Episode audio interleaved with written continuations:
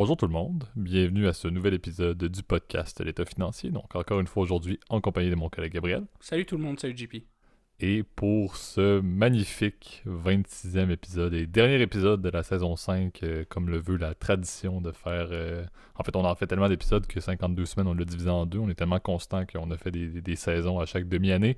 Euh, on clôture effectivement là, en, cette, en cette fin d'année euh, 2022 euh, la, la nouvelle saison. Donc la nouvelle saison s'entend dès la semaine, euh, la semaine prochaine. Vous le savez, pour ceux qui nous écoutent depuis un bon, un bon moment, en général, ce genre de, ce genre de 26e épisode euh, ressemble souvent à une séance de stock picking ou plus globalement là, une discussion sur des titres euh, qui, euh, qui nous intéressent ou plus une discussion sur des, des titres et tu sais, je pense qu'on a quand même des, stratégies d'investissement qui euh, ou des discussions d'investissement qui sont intéressantes et je pense que le, marché actuel en vaut la peine. Donc on va respectivement, Gab et moi, vous présenter deux, euh, deux titres respectivement qui nous intéressent. On verra si on en ajoute un euh, par-ci par-là dans la discussion d'aujourd'hui. Ceux qui nous écoutent aussi depuis longtemps, en général, se souviennent que notre cher collègue Thomas se joint souvent à nous pour cet épisode. Malheureusement, n'est pas disponible, comme, on, comme Gab, tu l'avais mentionné. Euh, on enregistre, oui, toujours dans la période, euh, entre guillemets, des fêtes, mais on est aussi un petit peu d'avance. Donc, euh, petit disclaimer que tu pourras remettre de l'emphase. Mais on salue Thomas, mais il ne peut pas se joindre à nous pour l'épisode d'aujourd'hui. Donc, Gab et moi, en mode stock picking et avec cette tradition là, de clôture de saison, avec cette- cet épisode spécial, comme on pouvait le, le libeller. Je te passe la parole, Gab, pour euh, le disclaimer qui est extrêmement Ouais. important aujourd'hui et aussi pour, comme on l'a dit, la mention là, sur peut-être prendre avec un, un petit grain de sel certaines données qu'on pourrait vous sortir sur les différentes compagnies parce qu'on enregistre un peu d'avance. Gab, tu l'avais mentionné, euh, tu t'absentes, tu quittes le Canada pour une courte période et tu n'auras pas par rapport à tes autres escapades euh, européennes où tu avais accès à un Wi-Fi intéressant. Dans ce cas-ci, euh, tu mérites des bonnes vacances sans, sans Wi-Fi, ben avec Wi-Fi, mais avec aucune capacité réelle de faire Non. un épisode de qualité, donc on les a enregistrés avec un petit, un petit peu d'avance en, en courant au mi-décembre. Ouais, bah c'est ça. J'aurais voulu effectivement pouvoir enregistrer effectivement à distance, mais bon, le, la contrainte d'espace aussi, puis euh, pour le coup de, de Wi-Fi risque d'être trop problématique, on va dire là où je m'en vais. euh. Vous le saurez d'ailleurs dans quelques épisodes là où je m'en vais. Euh, c'est la première fois en tout cas que je vais dans ce, dans ce pays-là. Là, donc j'espère que ça va bien se passer. Mais bon, c'est vrai que là pour le coup, la 4G, 3G, je suis même pas sûr que ce soit disponible. Donc j'avais comme pas le choix évidemment de- d'enregistrer à distance. Donc euh, vous voyez, nous on enregistre les données en fait au 13 décembre 2022 et l'épisode sera publié dans à peu près euh, à peu près deux semaines. Donc euh, soyez pas surpris si vous voyez des différences, surtout au niveau des prix qu'on va indiquer pour le stock picking.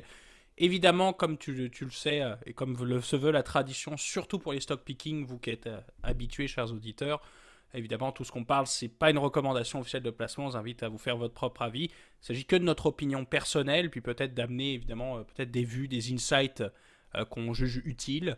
Euh, faites votre propre avis, puis entourez-vous d'un expert aussi, quiconque est autorisé aussi à vous émettre des recommandations pour le coup. Lui seul ou elle seule sera en mesure de déterminer avec vous ce qui est le plus adapté à votre profil d'investisseur et le plus adapté en, à votre horizon de placement, etc. Bref, évidemment, euh, c'est ça. Donc, ça va prendre avec des pincettes, comme tu l'as dit, JP. euh, euh, le but, c'est d'être fun, etc., puis d'avoir une discussion. On pense à Thomas. C'est vrai que ce dernier était aussi pas mal occupé avec ses examens, je crois, de fin d'année, là. Donc, c'est pour ça qu'il pouvait pas se joindre avec nous. Mais il m'a dit personnellement qu'il souhaiterait revenir très prochainement. Donc, sachez que ça va, ça va venir. Et je vais essayer d'ailleurs pour les prochains épisodes aussi de- de- d'essayer d'amener un. Peut-être pour le début d'année 2023, pour lancer en grande pompe, peut-être un autre invité. C'est, euh, je vous promets rien, je vous garantis rien, mais je vais essayer en tout cas de, faire mon possible pour que cette personne se présente là.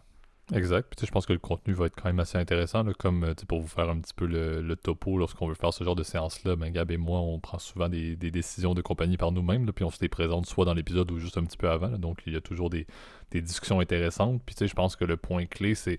Moi, je le dis souvent, mais cet exercice-là, je le fais davantage en tant que. Euh, que chercheur, entre guillemets, parce que je, l'ai toujours dit, mais lorsqu'on parle de, titres dans ce genre de- de- d'épisode spécial-là, moi, je ne les détiens jamais. Donc, j'aime bien parler de titres un peu comme vous pouvez le faire par vous-même. Moi, un peu le constat que vous pouvez retirer de cela, c'est intéressez-vous à des compagnies. moi, c'est deux compagnies qui m'intéressent beaucoup. Je sais très bien que je vais probablement pas mettre un sou là-dedans présentement ou prochainement, malgré le fait que c'est des compagnies qui m'intéressent euh, uniquement parce que je pense que. Exact. Donc, je pense que la recherche euh, rend les choses très intéressantes. Et ça aussi, moi, moi j'aime le fait de mettre un X dans le temps et de dire, OK, on verra, ça va être quoi dans six mois sans avoir investi un sou, mais de voir est-ce que j'ai bien lu quelque chose? C'est très intéressant de faire de l'analyse de titres.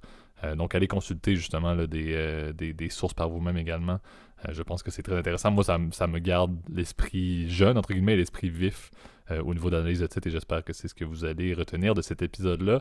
Mais trêve d'introduction, passons aux choses sérieuses avec le seul segment. On va l'appeler officiellement au son de la cloche, mais vous pourrez reconnaître que c'est un format spécial.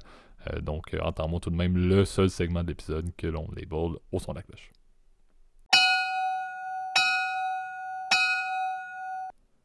Parfait. Euh, donc, euh, je pense que je vais te léguer la première compagnie euh, Gab pour que tu entendes, mais on va faire en alternance comme à l'habitude. donc, n'hésite pas à aller dans les détails. Encore une fois, je pense que c'est toujours pertinent. On va maintenir la même stratégie. Donc, présente, présente une compagnie qui t'intéresse. Je vais peut-être faire un petit feedback par la suite et on enchaîne ainsi comme à l'habitude. Donc, je te laisse, je te laisse la table pour, pour le premier. Ouais, bah vous savez que ma stratégie de placement personnellement est beaucoup plus orientée sur le style valeur, mais j'ai décidé, on va dire, de faire un peu des deux. Hein, de prendre une compagnie pour le coup purement pure value, puis une autre qui est euh, plutôt en croissance, etc. Donc, euh, euh, je déroge un peu à ma règle à des fins, on va dire, aussi de fun, entre guillemets, pour aussi rejoindre le plus d'auditeurs possible. et aussi, pour vous montrer peut-être un argument, aussi une thèse d'investissement moi-même que je me suis bâti, en tout cas dans les, dans les derniers jours. Là, JP, quand tu m'as dit, attends, stock, séance de stock picking, j'ai essayé de de chercher ce qui est le plus intéressant, en sachant que le contexte économique est compliqué. Hein. En ce moment, mhm. vous le savez, on peut rien promettre, mais je pense qu'en ce moment, c'est particulièrement difficile de trouver des stocks très attractifs, en sachant qu'il y a beaucoup de volatilité. Et alors, le premier stock que j'ai décidé de choisir, ben là, je vais choisir mon plus euh, valeur, tu vois, pour, euh, euh, pour ne pas déroger à mes, mes propres convictions. Mais j'ai décidé d'y aller avec une banque européenne euh, une des plus grandes banques en fait françaises, en l'occurrence c'est la Société Générale que j'ai décidé de choisir aujourd'hui comme, euh, comme stock. Alors la raison pour laquelle je suis allé avec la Société Générale, ben, c'est pour une raison simple, c'est que justement dans les vents, euh, dans les vents et marées et puis dans les tempêtes, tu as besoin de choisir des compagnies qui sont relativement stables, qui ont une gestion, on va dire, des risques qui est hyper importante, et c'est le cas de la plupart des banques européennes, et, pourquoi alors j'ai décidé de choisir la, Société Générale? Ben, Tout simplement parce que son prix est attractif en termes de multiples. Vous savez, souvent j'utilise cette fameuse règle du pouce d'aller chercher euh, des compagnies avec des multiples relativement attractifs. Ça reste une entreprise qui a le plus de synergie possible, je vois, euh, surtout dans le contexte du banking européen. Vous savez, les Suisses sont un peu en difficulté. On en avait parlé il y a quelques épisodes avec Crédit Suisse, puis euh, celui sur les banques suisses. On avait un peu parlé. UBS aussi, ouais. C'est ça que c'était un peu la, c'était un peu le bouxon pour ne pas dire l'autre terme vulgaire. Euh, et donc, euh, ce qui est intéressant avec la Société Générale, un PI attractif qui est à peu près aux alentours des 9 fois euh, le, EPS, donc assez intéressant. autre point intéressant que je voyais tout de suite, c'est le premier truc que j'ai dit, waouh, ça c'est intéressant, rendement de dividende de 7,5% à peu près. Donc c'est hyper intéressant à ce prix à peu près 23 dollars c'est clair que c'est attractif. Évidemment, c'est pas garanti ce rendement de dividende là, mais c'est clair que ça rajoute une sécurité supplémentaire pour l'investisseur parce qu'il va y avoir ce, revenu récurrent de cash flow qui va rentrer évidemment euh, en adéquation. Donc, euh, je trouve que c'est un place, en tout cas un stock attractif dans une période où il y a, encore beaucoup d'inflation et on veut avoir des placements qui ont un rendement net, comment dire, qui est pas négatif, mais qui est euh, quand même relativement sécuritaire. Donc, je pense que c'est un c'est un bon choix pour ça. Euh, les analystes aussi prévoient aussi que le, titre est aux alentours, soit aux alentours des 30 dollars. Bon, on sait que les analystes de sell side, donc les, fameux euh, rapports euh, d'analystes, etc., ou les recommandations que vous pouvez trouver sur Yahoo Finance, qui proviennent souvent d'autres banques, c'est pas hyper précis, enfin, c'est pas une science exacte évidemment. c'est plus des théories d'investissement. Ben, ces dernières, elles, sont, elles, varient entre 25 et 40 dollars. Donc, tu vois, je trouve qu'il y, a un côté intéressant. À ce prix-là, ça me paraît attractif, évidemment, de rentrer euh, dans ce stock-là. Évidemment, à tes risques et périls, mais je pense que le risque est assez faible par rapport à, ce qu'on voit en ce moment dans l'industrie, là, en termes de rendement. Là, c'est clair que c'est un peu plus safe pour le coup. Exact. Je pense qu'on c'est drôle parce qu'on sait qu'à chaque fois qu'on fait une séance de stock picking, on a toujours une, une banque qui tombe dans les euh, dans le dans le portrait. On parlait beaucoup des banques euh, des banques américaines, si je me trompe pas dans les deux derniers épisodes. En fait, tu amènes souvent des idées de banques. Là, j'ai Thomas au-dessus de mon épaule qui n'est pas présent mais qui mentionnait toujours un peu sa surprise pour ce genre de décision-là.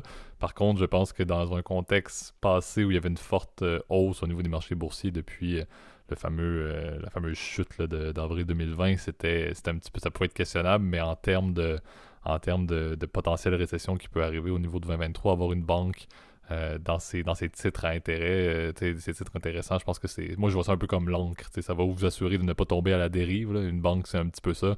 Euh, c'est la, vision que je conserve. Je pense que c'est intéressant d'y aller également avec une banque européenne. il y a beaucoup. Il y a quand même des opportunités intéressantes parce qu'il peut y avoir de la volatilité sur le continent européen pour la majorité des industries. Euh, donc, c'est sûr que cette volatilité-là n'est pas mauvaise. Comme tu dis, c'est très valeur au niveau du banking, mais c'est bien d'avoir quand même une banque qui peut avoir des opportunités. Euh, et encore une fois, on sait qu'il y a eu une forte tendance dans les mergers and acquisitions, les fusions acquisitions dans les derniers, dans les derniers mois. Ça a vraiment tombé complètement, mais ça peut être intéressant aussi. Euh, je pense qu'il y a beaucoup aussi. Société Générale est une, est une banque qui est très forte également au niveau de ses marchés financiers. Et malgré euh, le ralentissement, malgré les nouvelles qu'on a entendues dans plusieurs secteurs bancaires, entre autres les États-Unis, qui sortaient beaucoup de coupures de postes dans certaines, euh, certaines divisions des marchés financiers. Je continue à croire qu'il y a un peu de, des possibilités de faire de l'argent avec l'exotisme, mais je crois quand même que Société Générale, euh, Société Générale pardon, a, une bonne capacité, a des bons cerveaux, si on peut dire, pour aller chercher, aller grappiller ces revenus-là dans une période, encore une fois, de fort vent pour l'ensemble des industries. Et encore une fois, le secteur bancaire ne va pas réellement bien s'emporter. Euh, donc je pense que c'est intéressant. On a vu aussi une année, c'est intéressant dans la logique que 2022 n'a pas été non plus euh, une année incroyable pour les banques. Ça a été encore une fois relativement, relativement neutre. Euh, donc c'est sûr que c'est quand même bien. C'est, c'est pas nécessairement la meilleure décision d'acheter après une année absolument incroyable dans le secteur bancaire. Donc je pense que c'est quand même assez, euh, intéressant à ce niveau-là. Je, le vois vraiment en termes opportunistes, en fait. Hein, de dire, bon, est-ce que j'achète à pas cher? C'est le cas, parce que, bon, l'action, quand même, euh, bon, sûr que si tu compares à l'ère pré-Kerviel, évidemment, euh, vous allez me dire, c'est ridicule, ça vaut rien, évidemment. C'est un autre contexte, etc. Il faut, voir la Société Générale post-Kerviel comme une, une, nouvelle entreprise. Et cette action-là, tu vois, purement en termes graphiques, analyse graphique, là, ben, on savait quelle est mon appréciation de l'analyse graphique. C'est une compagnie qui a jamais tombé en dessous des 15 dollars, tu vois, 15 euros pardon euh, par action. Donc euh, ça me paraît intéressant, je te dirais, plus en, en termes approche long terme, d'avoir un diversificateur pur de portefeuille, un truc stable. C'est un peu comme un comme une obligation, etc. Ben, je le vois un peu comme ça, euh, en sachant quand même aussi que historiquement, c'est quand même une banque aussi qui bénéficie du fait que le secteur bancaire européen, bon, les Suisses sont en difficulté, les Espagnols, il n'y en a pas tant des banques espagnoles, les Italiens, c'est pareil. Euh, et ben finalement, tu travailles sur deux choses. Les, Britanniques, évidemment, Barclays, qui est quand même, je pense, la plus grosse, en tout cas, des, banques européennes. Et euh, les deux françaises, la BNP et la Société Générale, qui sont les plus grosses.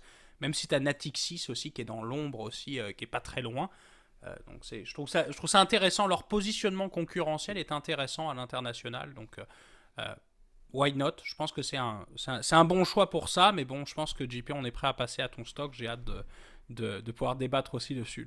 Exact. Ben, je vais aller avec, euh, avec mon premier. Les deux, encore une fois, me tiennent à cœur. Et vous le savez, le Gab aime beaucoup plus, peut-être, j'allais pas dire le technique, mais l'analyse, peut-être plus de ratio. Moi, j'aime bien le si on peut dire le gros autour de l'os un petit peu. donc, il y a quand même deux compagnies. Que, exactement, il y a deux compagnies que j'aime bien pour ça. donc, la première euh, que, je veux, que je veux parler un petit peu, c'est. On en a jamais parlé d'ailleurs, et pas tant dans cette industrie-là non plus en termes de stock picking. Vous allez rire parce qu'on en a parlé dans l'épisode de la semaine passée de cette industrie-là. Mais je veux parler de, de McDonald's Corporation. Euh, donc le ticker MCD, euh, un titre qui depuis le début de l'année a pris, encore une fois je vais dans les approximations, là, étant donné comme on a dit le, la logique data par rapport à l'enregistrement, mais on, a peut on est peut-être un petit plus 2% peut-être par rapport au début de l'année. Donc un titre qui s'en est pas tant mal sorti au niveau de l'année 2022. Euh, un titre qui reste quand même relativement, euh, relativement cher au niveau de son cours. on parle euh, aujourd'hui, c'est du 2,74,28 à la clôture en ce 13 décembre. au niveau du, range que ça atteint dans les 52 de la semaine, ça fait du 2,17 à du 2,81. Donc c'est sûr que c'est dans le pas loin du top de euh, justement du maximum que ça a atteint sur un an.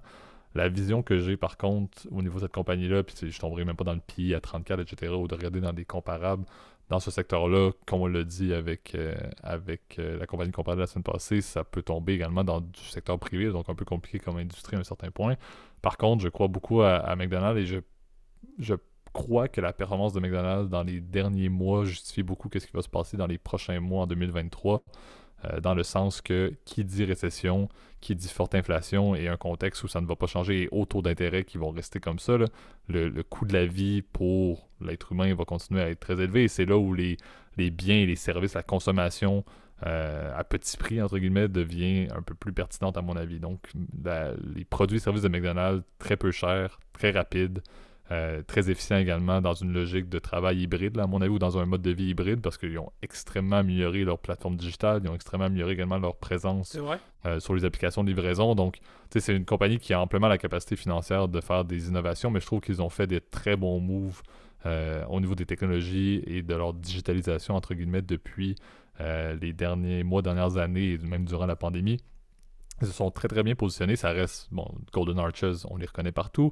Donc, très bonne exposition. Encore une fois, je pense que c'est le genre de, de, de, de, produit, le genre de service qui, encore une fois, ont vraiment une pertinence dans un contexte récessionnaire. Donc, je vois beaucoup l'opportunité de dire je ne vois pas McDonald's comme étant une compagnie qui va aller prendre un 25% l'année prochaine du tout. Comme je vous l'ai dit, ça a pris 2% cette année à peu près.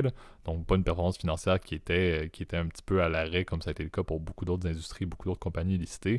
Par contre, je crois qu'un peu dans la même logique que je parlais pour Société Générale dans ta première, ta présentation, je considère que MCD a un bon petit côté à mettre l'angle dans un portefeuille. Je m'attends à ce que cette compagnie-là fasse une performance qui peut être un peu similaire à ce qui s'est produit cette année, dans le sens où ça va rester pertinent, ça va rester quelque chose qui va avoir des très bons résultats, des revenus qui vont être tout à fait favorables.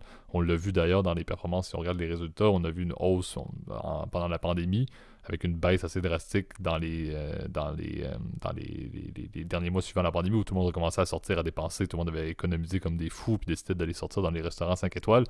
Là, on s'entend, ça sera pas nécessairement ça, avec un, comme on dit, le coût de la vie qui est très stable et très stagnant pour les prochains mois en termes de conditions. On verra pas de taux d'intérêt qui vont baisser. Puis l'inflation, oui, va progressivement descendre, mais on va pas retomber encore une fois à, de l'inflation digne de la pandémie. Donc c'est un peu la, vision que j'ai. C'est beaucoup le contexte du marché qui, à mon avis, va avoir énormément de retours des consommateurs.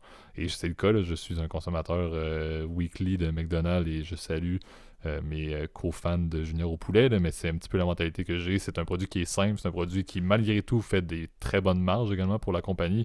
Parce que le bon vieux café qui coûte 3$, mais qui est quand même 4$ moins cher que le Starbucks à côté, ça reste que ça coûte absolument rien. Oui, ça goûte l'eau, mais ça reste un café qui est tout à fait euh, fonctionnel. Donc, tu sais, je me dis, les marges sont bonnes dans leurs produits, les clients vont continuer à faire passer des tourniquets, et c'est risible à quel point il y a des McDonald's partout, et le nombre de consommateurs et le nombre d'argent à travers le monde de cette compagnie-là qui est bien implémenté. Ça, c'était lorsque c'était uniquement des points physiques avec des drive-thru. Maintenant, on peut commander, comme on a dit, par n'importe quelle plateforme de Uber Eats, etc. Ou même on peut même commander en ligne, etc. pour aller le chercher. C'est, je trouve qu'il y a eu des progrès vraiment significatifs et c'est un leader de cette industrie-là. Certains diront que c'est pas nécessairement le, mieux d'investir dans le leader d'une industrie, le fait de, s'implanter dans ce qui est un petit peu un, un blue chip du fast-food à mon avis, dans la période actuelle, c'est quelque chose qui peut vraiment faire passer au travers des, euh, au travers de la marée. Donc, je, le vois encore une fois beaucoup plus, pas comme étant quelque chose que j'investirais. Encore une fois, je n'investirais même pas dedans. Euh, mais ça reste quelque chose que je vois comme une opportunité intéressante de justement voir une performance qui va être à mon avis, relativement neutre pendant une période où plusieurs autres industries vont en manger beaucoup. Et encore une fois, le but de dire en manger beaucoup, ce n'est pas un jeu de mots avec le fait que les autres industries vont aller s'acheter du McDo, mais vous comprenez le principe. Donc c'est euh, comme un espèce de société générale, en fait, du poulet, quoi. Exactement. Puis le, poulet, on l'a déjà dit dans l'épisode de la semaine passée, avec Chuck fil mais le poulet, ça fonctionne toujours et tout le monde va continuer à acheter du poulet. Euh, Qui n'aime pas le poulet, quoi. Exactement.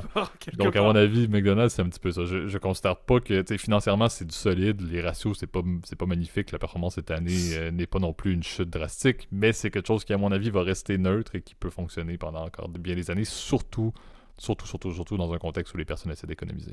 Ouais, bah euh, c'est, c'est, clair que c'était le premier truc, c'est clair qui m'inquiétait un peu plus, euh, d'un point de vue valuation pure, là, t'es plutôt, plutôt quant, évidemment, le, les, les, multiples sont un peu élevés, là, mais c'est clair que, c'est clair d'un point de vue thèse, McDonald's, à mon avis, va être comme tu l'as dit, JP, peut-être la chaîne de fast-food qui va mieux résister au contexte inflationniste. Hein, parce que les autres chaînes, bon, alors vous le savez, euh, l'industrie de la restauration, surtout aux États-Unis. Hein, McDonald's est partout dans le monde, mais leur principal, leur core business, c'est l'Europe et les États-Unis. Et bien ces marchés-là, en fait, comme il va y avoir une très grosse inflation, à mon avis, ça va être effectivement plus dur pour les consommateurs, c'est ça, de, payer un, le burger fancy. Là. Donc, par exemple, l'équivalent, par exemple, aux États-Unis, bah, c'est Wendy's, par exemple, c'est un des très grosses chaînes. Shake Shack aussi, qui est en très grosse croissance, euh, mais aussi les chaînes de poulet, comme tu l'as dit, là, parce que bon, McDonald's ne fait pas uniquement des burgers de bœuf, mais aussi font plein de produits différents. Tu l'as dit, ils sont pas mal présents dans le café aussi. En Amérique du Nord, bon, moi, leur café, j'ai un peu du mal avec, même si effectivement il est cheap. Sur la route, c'est quand même pratique. Euh, donc ouais, c'est un peu c'est un peu ça en fait. Ils jouent en fait comme le cost killer en fait dans cette industrie là. Et c'est clair que c'est intéressant pour le consommateur dans ces moments-là. Bah tu as juste envie de bouffer du gras, bah, voilà, tu vas au McDo, etc. Tu l'as bien dit, le tu as des produits extrêmement abordables, surtout les, produits euh, à quelques dollars là. Donc par exemple le Junior ou les, burgers de base qui sont qui sont très bons. Moi personnellement, là ça va être plus mon côté storytelling, mais personnellement je ne prends plus jamais de menu euh, chez McDonald's. Je prends uniquement les, euh, les burgers les moins chers parce que je trouve qu'ils sont tout aussi bons. Puis au moins, c'est. Euh, c'est au moins c'est bon marché puis je pense qu'on parle beaucoup du contexte du produit et du service qu'on voit mais on en parle souvent il faut pas oublier l'immobilier c'est ce qui me fait croire cette compagnie là c'est qu'il y a le backbone qui reste l'immobilier et ça ça tient malgré encore une fois l'idée on va pas tomber dans des débats sur le contexte immobilier c'est pas nécessairement un débat qu'on va voir maintenant on en parlerait pendant 17h30 mais ça reste qu'il y a de l'immobilier il y a des très belles propriétés qui sont dans, dans le book justement de de McDonald's qui, encore une fois, montre un certain attrait. Beaucoup de stabilité. Encore une fois, je ne dis pas une croissance incroyable. On est très loin d'un growth stock, là, mais à mon avis, c'est un très bon backbone. Euh, dans, l'industrie de la restauration, tu l'as bien dit, hein, ça me paraît un value, évidemment. Là, ça me paraît un value, même si les multiples sont élevés, parce que souvent, c'est un peu le, le screening qui passe. Euh, tu as un stock valeur, souvent, c'est par exemple dans le 25e pourcentile des des price earnings, par exemple, les plus faibles, etc. Souvent, c'est comme ça qu'est fait le screening pour les stocks valeurs. Euh, mais ça n'empêche que quand même, c'est un business stable. C'est ce qu'on pourrait appeler d'ailleurs le style qualité. Certains appellent ça comme ça, là, cette espèce d'entre-deux. c'est pas vraiment un, un stock croissance, mais un stock valeur, mais qui a des fondamentaux euh, positifs. Puis tu quand même une bonne stabilité financière des ratios euh, de performance qui font du sens, etc non, clairement, c'est intéressant. Versus les compétiteurs aussi, tu l'as dit, qui sont eux, pour le coup, beaucoup plus affectés par l'inflation. Shake Shack, j'en ai parlé, mais il y en a d'autres. Le commerce des pizzas aussi, euh, Domino's, Papa John's, etc., qui sont les, autres euh, compétiteurs. Bah, c'est clair, ils sont beaucoup plus affectés. J'avais oublié Chipotle aussi. C'est peut-être celui, peut-être que, par exemple, personnellement, j'aurais été un peu plus attiré parce que c'est peut-être le qui risque de McDo, c'est leur position sur les produits santé. Je pense que c'est leur euh, peut-être leur l'épine dans le pied, comme on pourrait dire, qui, euh, où ils sont un peu plus lacunaires. Leurs produits santé, euh, honnêtement, marchent pas. Personne ouais, mais Chipotle, c'est cher. quand j'étais aux États-Unis, il y a quelques, quelques semaines, c'est bon, plus hein. qu'un mois. Je veux dire, j'ai pris, j'ai pris le truc, puis ils m'ont vendu sur le côté une espèce de sac de chips. Ça m'a coûté sans blague 19$ US. Là. J'avais, j'avais, un, j'avais un burrito bowl avec, euh, avec un, breuvage fontaine, puis un sac de chips euh, qui était des espèces de croustilles cuites au four, je sais pas quoi, ça m'a coûté 19 US. Hein. c'est, c'est, ça, la proposition d'affaires est pas la même aussi, mais je pense que tu c'est. Euh, il y a un vrai attrait, comme on avait dit d'ailleurs il y a quelques épisodes, es sur le, sur le Beyond Meat, là, sur les viandes végétales. Je pense qu'il y a un vrai attrait par contre pour, des, pour le coup pour des alternatives un peu plus santé. C'est vrai que Chipotle, pour le coup, euh, par exemple, pour avoir essayé, moi j'ai trouvé ça très bon personnellement. Là, je trouve que c'était euh, peut-être un peu plus dans ce que je recherchais aussi. Bon, après, euh, chacun, chacun a ses goûts là, mais c'est. je pense que le segment d'affaires, peut-être que McDonald's devrait peut-être s'améliorer sur ce côté-là. Peut-être c'est une opportunité aussi pour eux en tant que super structure qui est capable de faire des économies d'échelle importantes. Bah, ça peut avoir un intérêt. On verra ce que nous donne l'avenir, mais bon, je pense que McDonald's est clairement euh, l'un des, euh, des, fleurons, entre guillemets, de l'industrie du fast-food. Là. Absolument. Euh, est-ce qu'on peut passer du coup à mon deuxième stock, JP Oui. Alors, mon deuxième stock, je vais vous surprendre. J'en suis sûr, parce que d'habitude, je suis assez critique, on va dire, de l'industrie, plus généralement des, des, industries croissance. Et là, pour le coup, j'ai décidé d'y aller avec un stock que vous connaissez bien, que JP, tu adores. Roulement de tambour Tesla. Pourquoi Tesla? Parce que je trouve qu'il a jamais été aussi peu cher, Tesla. Oui, le PI ratio est élevé. Vous allez me dire, oui, Gabriel, t'as un PI ratio de 50 fois. Et ben en fait, il y a quelques temps, j'avais fait, euh, en fait, pour une entrevue, pour, pour rien vous cacher, j'ai fait une espèce d'évaluation en fait de croissance de l'industrie du véhicule électrique. Et euh, ça me paraît en fait un, un stock relativement en fait euh, sous-évalué en fait en termes de valeur. Oui, à ce prix-là, il est très attractif parce qu'il y a, on sait que l'industrie du véhicule électrique va exploser dans les prochaines années avec, avec évidemment ce qui se passe avec avec la crise énergétique, puis évidemment les, les régulations, hein. les régulations aussi. Voilà. Et avec les histoires de, de, des objectifs en 2035 pour interdire les véhicules euh, à essence, etc. En tout cas, les nouveaux véhicules euh, thermiques, etc. Donc je pense que c'est réellement ça, en fait, l'attrait de, de l'industrie euh, du véhicule électrique. C'est qu'en ce moment, ils se sont crachés comme les, secteurs tech de plus de deux tiers, d'ailleurs. Parce que je pense que à l'heure où on se parle, au début d'année, euh, Tesla va coûter un, peu plus de 300, euh, coûter euh, plus de 300 dollars, donc c'est à peu près 350 dollars, et aujourd'hui on n'était plus qu'à 160 à l'heure où on enregistre. Et ben moi ça me paraît relativement attractif. Et la plupart des, des en tout cas des analystes, pareil de sell side, s'accordent aussi à ce que ça vale un peu plus, donc tu es aux alentours des 220 à 200, 250 dollars dans ces eaux-là. J'irais pas mettre un upside de fou aussi, c'est clair que c'est un truc un peu plus risqué aussi comme bête là pour le coup. Euh, mais je trouve que c'est attractif en fait. Tesla a rarement été aussi, aussi attractif, aussi cheap, et on retourne à des niveaux en fait de prix en fait qui sont comparables en fait en, euh, en, comparable en fait à ce qu'on avait connu à la moitié du Covid, la moitié de la première vague, donc début 2020.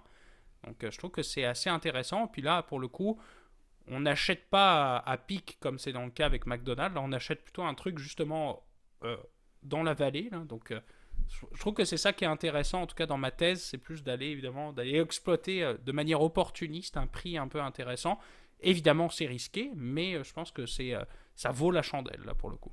Ouais, puis tu sais, je pense, tu sais mon avis sur Tesla, j'en parle à maintes reprises. J'ai deux points là-dessus que je trouve intéressants avec ce qui attend Tesla dans les, dans les prochains trimestres, dans les prochaines années. Premièrement, et j'en parle d'ailleurs avec un membre de ma famille qui se reconnaîtra s'il écoute l'épisode, mais dans les véhicules pour les consommateurs ou pour les, conducteurs réguliers, à mon avis, la gamme des modèles X, S, modèle 3, etc., il faut voir qu'est-ce qui va se passer, surtout quand la revente va tomber vraiment très active. Probablement, on dirait que tout le monde un, se reçoit encore des livraisons de Tesla 9 dans ces modèles-là.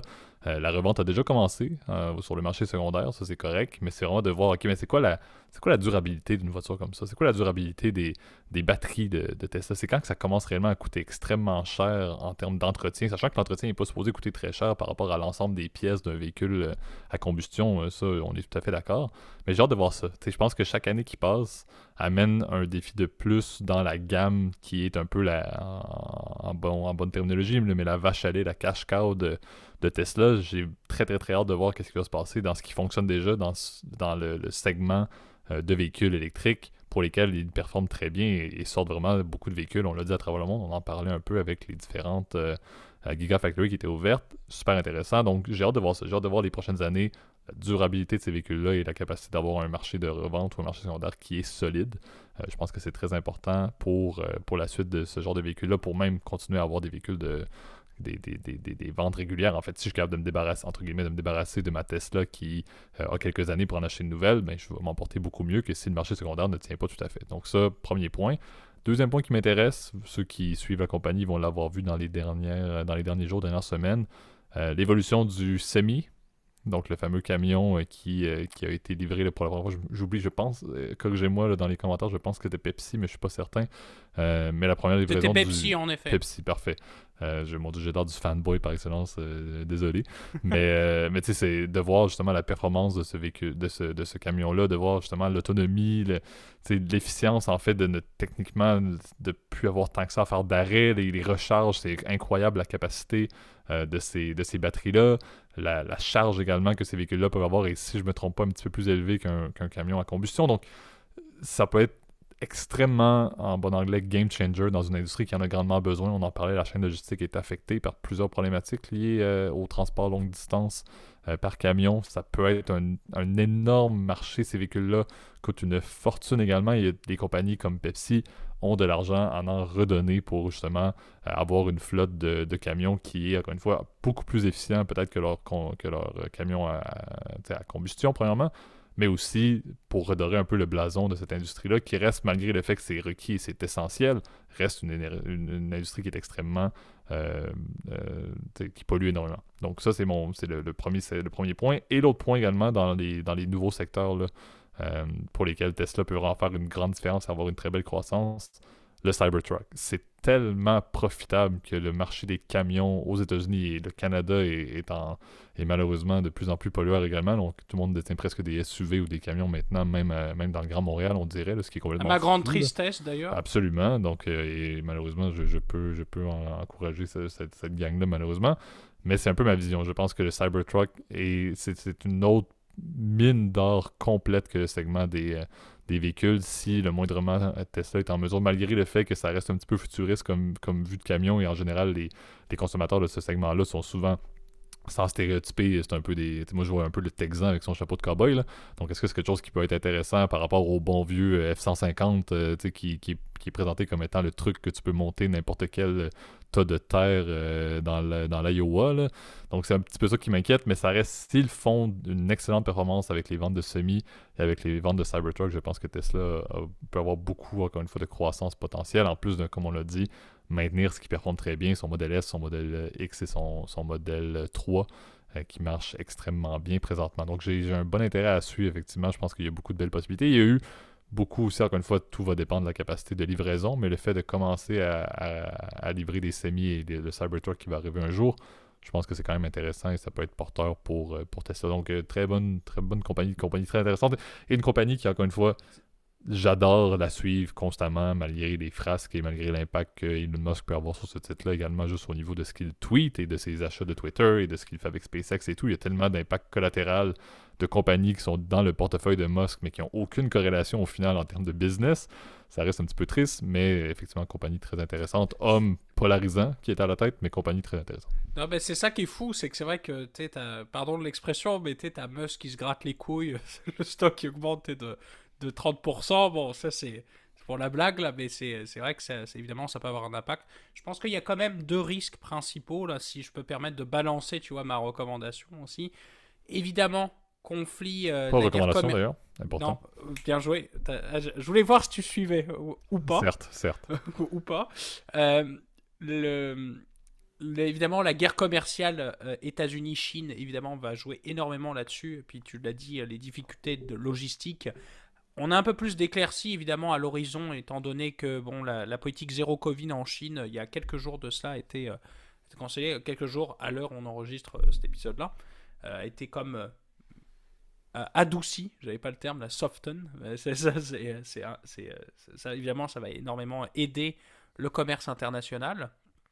Les tensions géopolitiques, évidemment, restent quand même évidemment très élevées. Et je pense que c'est une compagnie qui a énormément aussi de key risk. Ça, c'est, euh, c'est d'ailleurs un terme qu'on utilise énormément, d'ailleurs, dans, et peut-être qu'il sera très utilisé pour ton prochain stock, JP, euh, je pense que tu vas pouvoir introduire. Et ben, c'est le fait que cette compagnie soit énormément dépendante de l'image de Elon Musk. S'il arrivait, euh, je sais pas, quelque chose avec Musk, qui, ça pourrait compromettre évidemment la valeur de Tesla. D'ailleurs, on l'a vu, comme son achat de Twitter a été financé par la vente d'actions de, de Tesla, et ben, évidemment, il y avait un espèce de, de, de, parallélisme pardon, dans les mouvements de prix par rapport aux réactions de, Musk à, acheter ou vendre ta, Twitter. Donc, euh, faire un peu, euh, faut faire attention là-dessus, mais je pense qu'effectivement, l'argument est de dire que le prix a rarement été aussi, aussi attractif, en tout cas pour ce stock-là, et je pense qu'on peut passer du coup JP à ton dernier stock. Absolument. Donc, euh, donc dernier stock, je pense qu'on en avait déjà parlé et ça, ça reste très axé. Tu l'as dit, le, le Keyman Risk est, assez notoire là-dessus. Là. C'est Disney, donc ticker DIS. Euh, The Walt Disney Company est une, est une compagnie qui, euh, encore une fois, a sous-performé cette année. On parle d'un moins 40% environ là, sur, sur l'année présentement. Et on parle d'une compagnie, encore une fois, dans la même logique de regarder un peu le, en bon anglais, le big picture compagnie qui sous l'ancien CEO, M. Chapik, euh, ça ne fonctionnait pas. Il était là, il avait été prolongé, mais il n'avait pas la même capacité de de rendre Disney encore plus gros et avec de, créer la, croissance dans Disney, qui reste une compagnie qui est extrêmement difficile euh, à faire croître parce que le modèle existe et est présent et ils n'ont pas vraiment grand-chose de très très différent depuis des années. Ce qu'ils ont fait, et c'est là où le changement et, ma vision et mon intérêt pour suivre ce qui se passe avec Disney dans les prochains, dans les prochains mois, dans la prochaine année, vient du retour de Robert Iger, ou si bien évidemment Bob Iger, pour, euh, pour ceux qui, euh, qui le connaissent. Encore une fois, excellente biographie, je vous invite à, le lire, qui a été, euh, à mon avis, le CEO le plus notoire de cette compagnie-là, qui a fait extrêmement en termes de fusion-acquisition. On avait parlé avec Pixar et tout, il était un excellent ami de Steve Jobs. Donc, un, vraiment un, un, personnage qui a rapporté extrêmement, qui était euh, unanime au niveau du conseil d'administration, qui avait décidé de prendre sa retraite. D'ailleurs, c'est la raison pourquoi il n'était plus CEO de Disney après, euh, corrige-moi, je pense que c'était plus de 10 ans, même plus de 15 ans, plus de 20 ans, je pense, mais il a été là pendant pendant vraiment une, énorme période. Donc, il a été responsable vraiment de la croissance de tous les secteurs de Disney, que ce soit les, les parcs d'attractions, que ce soit encore une fois le domaine de la télévision pour Disney, le domaine euh, des films, bien évidemment. Donc, ça, toujours, on s'entend dans le box-office, Disney reste extrêmement profitable. Les acquisitions également de, de Lucasfilm et tout, donc le fait d'avoir les Star Wars, etc. Donc, tu sais, d'avoir Disney qui a eu la capacité de croître et même d'aller acheter de la propriété intellectuelle et de bien l'intégrer au sein de Disney. Et Pixar était le meilleur exemple, une compagnie qui avait sa capacité de travailler indépendamment et que ça a été intégré de manière parfaite au sein de Disney. Donc, vraiment quelqu'un qui ne faisait que des coups de circuit, pour faire une petite référence au baseball, euh, et, nos amis, euh, et nos amis du sud de la frontière. C'est une compagnie que j'aime beaucoup avec Iger. C'est pas une compagnie que je crois vraiment lorsque Iger n'était plus là, mais depuis qu'il est de retour, je me dis ça a mal été. La performance, je l'ai dit, du moins 40%, ça n'était pas parfait. Euh, si on parle de Disney, c'est déficitaire présentement, mais il y a une perspective pour qu'en 2024, ça deviene profitable. Euh, Disney s'en sort extrêmement bien d'ailleurs également en termes de, en termes de, rejoindre euh, des, des, nouveaux abonnés par rapport à Netflix qui ont aussi, on en a parlé également dans un autre épisode, là, Ampère, Ampère et Ampère, et c'est incroyable qu'est-ce qui se passe là-dessus. Donc, je trouve qu'ils ont vraiment bâti quelque chose de solide et, et on dirait, le fait qu'ils reviennent je vois ça comme étant, et, c'est pas, encore une fois, je n'irais pas dire que je le vois un peu en mode growth par rapport à value, mais ça reste qu'avec la baffe que se sont pris cette année, euh, avec également la performance qui était en deçà des attentes pendant la pandémie, on s'entend, il y avait personne qui allait dans un parc d'attraction Disney pendant la pandémie, c'était presque fermé ou c'était même fermé. Les films, le box-office et tout, les résultats étaient à peu près inexistants parce qu'il n'y avait plus grand-chose qui se passait non plus dans les salles de cinéma. Je pense qu'il y a encore beaucoup de retour à la normale qui peut arriver pour une compagnie comme ça et avec l'arrivée de Hager, j'y crois également beaucoup. Euh, donc, c'est un petit peu, encore une fois, sur un volet perspective. Euh, et je pense que tu l'as dit, le, la logique Keyman, le Keyman Risk est vraiment, ben c'est même pas un risque, c'est le Keyman Gain dans ce contexte-ci, parce que le retour d'Iger, à mon avis, remet du vent dans les voiles pour Disney. C'est sûr que c'est basé sur beaucoup. Euh, Disney à chaque année, c'est un, un cycle. Il faut que Disney, il faut que les parcs d'attractions continuent à innover. Il faut qu'ils ouvrent des parcs d'attractions qui sont profitables également. Il y en avait un qui avait été ouvert en Chine, mais avec le contexte de euh, politique zéro COVID, c'est pas parfait nécessairement en termes de, réussite, mais il faut qu'ils soient en mesure de créer du renouveau et d'avoir des personnes qui passent les, les tourniquets des parcs d'attraction. Il faut qu'ils fassent des, des, des, films box-office, mais qui ne détruisent pas non plus le brand. Euh, de Disney, ce qui est une complexité. Il faut qu'ils fassent des, également au niveau de la télévision, qu'ils créent des séries qui vont être très profitables à la fois de la saison 1 jusqu'à la saison 10 s'il le faut. Donc, c'est très compliqué d'avoir une stabilité de revenus au niveau de ce qui se passe avec les différentes divisions de Disney. Mais à mon avis, et encore une fois, Disney Plus, on n'en parle même pas. Euh, mais ça reste que je pense qu'Iger a prouvé pendant des années qu'il était en mesure de tirer profit de chacune de ces divisions pour avoir une croissance des revenus. Donc j'y crois beaucoup. Certains diront que peut-être que je, je, mets trop d'emphase sur le retour d'un seul individu, mais je pense que sa feuille de route le montre beaucoup. Et je pense surtout que le fait de revoir un CEO comme Iger amène, encore une fois, je ne suis pas investisseur de Disney, mais si moi, en tant que non-investisseur de Disney, j'ai cette vision-là du retour d'Iger, je pense que c'est également très profitable pour amener, justement, ramener ces investisseurs-là. Et on s'entend, on est tous enfants, le Mickey Mouse, là, un peu comme les Tesla, etc., et comme les McDonald's, c'est quelque chose que tout le monde va porter sur leurs épaules pour le restant de leur vie et d'une génération à l'autre. Donc je pense que les investisseurs, c'est un peu la même logique ramener la croyance et ramener l'espoir dans les investisseurs, ramener une vision positive vers Disney après le, règne de, de qui n'était pas parfait, l'ancien CEO. Euh, je vois beaucoup de potentiel là-dedans. Certains diront que peut-être que c'est le retour d'Iger. Lui aussi va se prendre une baffe, puis ça n'aura pas vraiment rapporté. Mais à mon avis, il a, eu trop de succès. Il, était trop à, la base de la culture et de la performance financière de, de, Disney dans les dernières années pour ne pas ramener ça sur les rails encore une fois. Donc moi je le vois vraiment comme étant Iger revient, je recrois cette compagnie-là et encore une fois la performance a été vraiment en deçà. Comme je l'ai dit, ne l'a jamais repris depuis la sortie entre guillemets de la pandémie. Donc il y a encore une fois beaucoup de retour à la normale à mon avis dans cette industrie-là. Et les comparables n'existent pas pour Disney. Ça qui est bien. Ils font, ils font leur truc, ils sont tellement diversifiés indirectement aussi, même si ça reste basé sur un produit qui est très similaire. Si Mickey Mouse n'est plus une image de marque, plus grand chose qui fonctionne dans les différentes divisions de Disney à un certain point. Euh, mais j'y crois, crois beaucoup au niveau de cette compagnie-là. Plus euh, à la fois un petit peu sur les ratios et sur la performance financière, mais également juste sur la possibilité d'un retour euh, à des performances qui étaient notoires pour, euh, Disney depuis des années.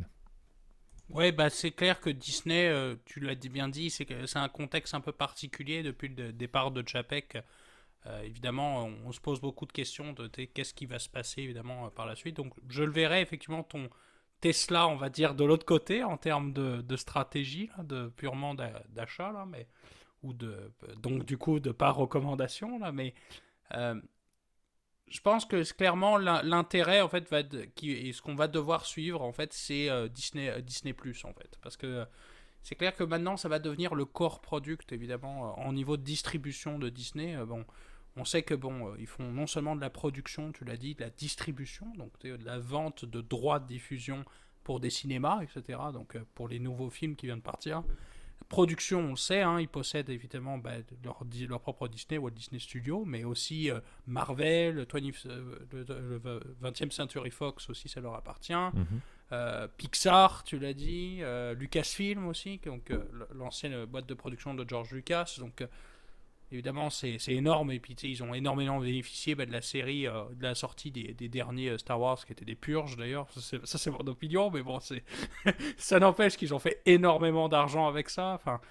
ils, ont, ils, sont capables aujourd'hui bah, de. C'est la plus grosse société de production évidemment de films qui existe à travers le monde. donc, et ce qui est cool, c'est qu'ils économisent énormément parce que comme ils produisent à l'intérieur de la maison, bah, ils peuvent évidemment euh, proposer leurs produits évidemment euh, via Disney Plus dans leur propre catalogue de produits, tu vois. Donc c'est c'est clair que c'est hyper intéressant pour ça.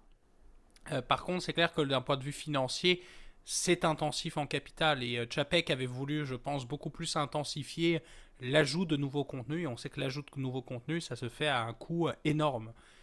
donc je pense que évidemment Disney va devoir pour le moment piocher beaucoup plus pour les prochaines années sur l'inventaire existant et vendre beaucoup plus leurs produits d'abord au cinéma et euh, dans les réseaux de télévision traditionnels, puis ensuite les diffuser en deuxième passe, pour le coup, euh, dans des produits, euh, en tout cas dans les... je me perds, mais sur leur service OTT, donc Disney +, vous le savez, il y a aussi ESPN, ESPN+, ça leur appartient. Ils ont acheté aussi Hulu aussi, qui fait partie pareil du même package, mhm. donc c'est leur offre OTT va devenir évidemment quelque chose à, à évidemment suivre particulièrement en tant qu'investisseur. Euh, puis il va falloir aller regarder, je pense aussi, très important, euh, peut-être deux points. Le risque réputationnel et leur business au niveau des parcs d'attractions, parce qu'on sait que Disney fait énormément d'argent par euh, tout ce qui est l'expérience, donc le resort. vous connaissez probablement, bah, pour nos auditeurs français, Euro Disney, donc, qui, est, qui, est, à côté de Marne-la-Vallée, donc à côté de Paris. Mais évidemment, Walt Disney World, qui est évidemment leur plus gros parc aux États-Unis, c'est une machine évidemment Afrique énorme. C'est le parc d'attractions à mon souvenir qui est le plus fréquenté au monde. Hein. Donc euh, mhm. euh, il va falloir suivre.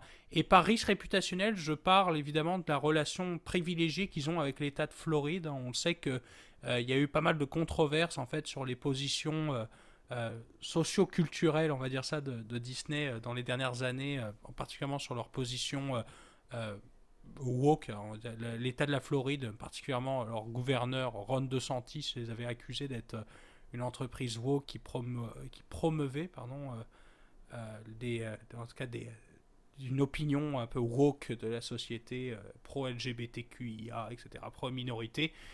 chose qui a été très critiquée et qui aurait pu mettre à risque effectivement leur statut fiscal particulier qu'ils possèdent dans l'État de la Floride et qui, fait qui est d'ailleurs la raison pour laquelle Walt Disney World est à Orlando aujourd'hui, c'est à cause principalement d'une raison d'argent, hein, on le sait. Et puis, le fait que l'immobilier est relativement abordable évidemment dans la région. Donc euh, il va falloir évidemment suivre ce qui se passe euh, sur ce côté-là euh, avant. moi personnellement, je ne mettrais pas mes billes évidemment avant d'avoir un peu plus d'éclaircies sur la stratégie de Iger pour les prochaines années. Puis comment ils vont réussir à essayer d'éponger les trous qui ont été faits par Chapek pendant deux ans je pense qu'il y a aussi ce côté. Euh, Chapek a jamais réellement eu sa, chance aussi de, fonctionner. Euh, certains mails, je crois, à l'interne montent, et puis dans les, de ce que j'avais lu dans les contrats, Hager restait comme consultant en fait, donc euh, en arrière, en à vérifier qu'est-ce qui se passe avec Chapek. Donc je pense qu'il a, il a jamais été dans de bonnes dispositions pour bien fonctionner. Donc je pense que le King doit revenir euh, là où il se doit. Et puis on va voir dans les prochaines années comment ça se passe. Est-ce qu'il va y avoir aussi des, sorties de films intéressants euh, aussi qui vont donner envie aux gens bah, d'aller dépenser euh, de plus en plus d'argent d'ailleurs je trouve pour aller au cinéma. Je, trouve ça, c'est mon opinion. J'ai toujours trouvé ça de plus en plus cher je trouve pour aller juste mater un film. Maintenant ça devient quasiment indécent. C'est quasiment 20 balles la séance. je trouve ça un peu cher. Là. Le moindre le moindre coca, c'est 5 balles. Donc, euh, bref. le truc, c'est ça. Est-ce qu'on va être capable d'aller euh, euh, d'aller voir des films intéressants pour les prochaines années? Seul l'avenir nous le dira. Et je pense que, bon, avec tous les Marvel, etc., qui peuvent exister, je suis persuadé qu'il y en aura, évidemment, dans l'horizon proche. Exact. Donc, c'est, euh, je pense que c'était une très bonne discussion. J'aimais bien, j'aimais bien nos, nos titres. Euh, donc, euh, donc, c'est ce qui met un terme à cet épisode. C'est ce qui met un terme également en même temps à la saison 5 déjà. Eh oui. donc, donc, merci Gab, comme toujours, pour ta contribution à l'épisode, mais également pour ta contribution dans, la, dans les 26 derniers épisodes. C'est, en fait, c'est assez impressionnant là, avant de vous dire hein. où est-ce que vous pouvez nous nous retrouver, euh, ben, vous le savez, c'est quand même. Euh, ça passe tellement vite, c'est complètement fou de dire que ça fait déjà plus de. bientôt plus de deux ans et demi qu'on fait un épisode par semaine. Donc, euh, donc c'est vraiment grâce à, grâce à ta contribution, Gab, encore une fois. je trouve qu'on fait. on fait un bon duo pour, pour planifier les épisodes, préparer les épisodes et, les publier. Je trouve qu'on était extrêmement constant d'ailleurs pendant la saison 5. C'était une très bonne chose. donc, donc, merci Gab. Et merci bien évidemment à, vous tous euh, et toutes qui nous écoutez à chaque semaine, qui, comme on l'a dit, partagez notre contenu avec, euh, avec, euh, avec vos proches, avec vos amis, commentez, nous écrivez également à l'adresse courriel. c'est quelque chose, en fait, ça, explique en partie la raison de pourquoi est-ce que le podcast a été lancé, on l'a toujours dit, c'était parce qu'on avait ces discussions-là en off à l'époque et pourquoi pas partir ça en pandémie en, en, juin 2020 pour être exact. Et, ça tient depuis. donc c'est vraiment grâce à justement grâce à votre présence, grâce à vos écoutes euh, qui, encore une fois, dépassent largement nos attentes euh, depuis, depuis qu'on a lancé ça avec, euh, avec deux micros qu'on a commandés sur Amazon un peu de nulle part pour finalement avoir quelque chose qui, qui fonctionne super bien. donc je, je, vous en remercie. Chez Gab, tu remercies également tout le monde pour ça. On est très content encore une fois de ne pas prendre de pause et de se relancer déjà vers la saison 6 la semaine prochaine malgré le le temps des fêtes comme à l'habitude, euh, mais comme toute bonne fin d'épisode classique, même si ça reste une fin, de, saison, je dois quand même vous partager, comme à l'habitude, où est-ce que vous pouvez nous retrouver. Donc, on est sur YouTube de manière constante. Euh, si vous avez aimé le contenu, bien évidemment, allez mettre un like, allez vous abonner à la chaîne, allez mettre la cloche également pour avoir la notification lorsqu'on publie. Euh, allez également mettre un commentaire si vous voulez le faire de manière publique, partager vos opinions et tout, ou même recommander des sujets au niveau de la zone de commentaires de YouTube. Si vous voulez le faire, même format, même genre de commentaires ou de de points de discussion de manière privée, n'hésitez pas à utiliser l'adresse courriel que Gab met dans les zones de description. Et pour la majorité d'entre vous, euh, comme à l'habitude sur les plateformes audio, donc vous pouvez nous retrouver sur euh, Spotify, Apple Podcasts, Overcast, Deezer, etc. Euh, des très bonnes plateformes également pour pouvoir mettre des likes ou des recommandations en nombre d'étoiles ou peu importe, là, et vous abonner aux chaînes pour avoir des notifications. Là. comme on l'a dit, tout ça, tout ce beau discours-là aide énormément pour le référencement digital, entre guillemets, du, podcast d'une personne à l'autre et permet également de créer cette magnifique communauté dont vous faites partie, dont on est très fiers d'avoir, euh, d'en faire partie également et de vous créer du contenu. donc, euh, je, vous partage ma fierté, je, mets mes tripes sur la table. Euh, mais j'avoue que c'est beau. j'avoue, j'avoue que c'est un, un, beau projet, c'était une idée complètement ridicule et un peu champ gauche pour deux, deux jeunes amis sortis de l'université qui jouaient davantage à FIFA qu'autre chose. Euh, mais, j'avoue que c'est un super beau projet. J'ai bien, euh, bien, bien content de pouvoir continuer, de terminer. Déjà, on se lance vers le dernier droit pour d'ici 26 épisodes, vers la fin de cette troisième saison qui s'en vient à la fin de l'été 2023. Salut tout le monde. Bye. bonne fin de journée.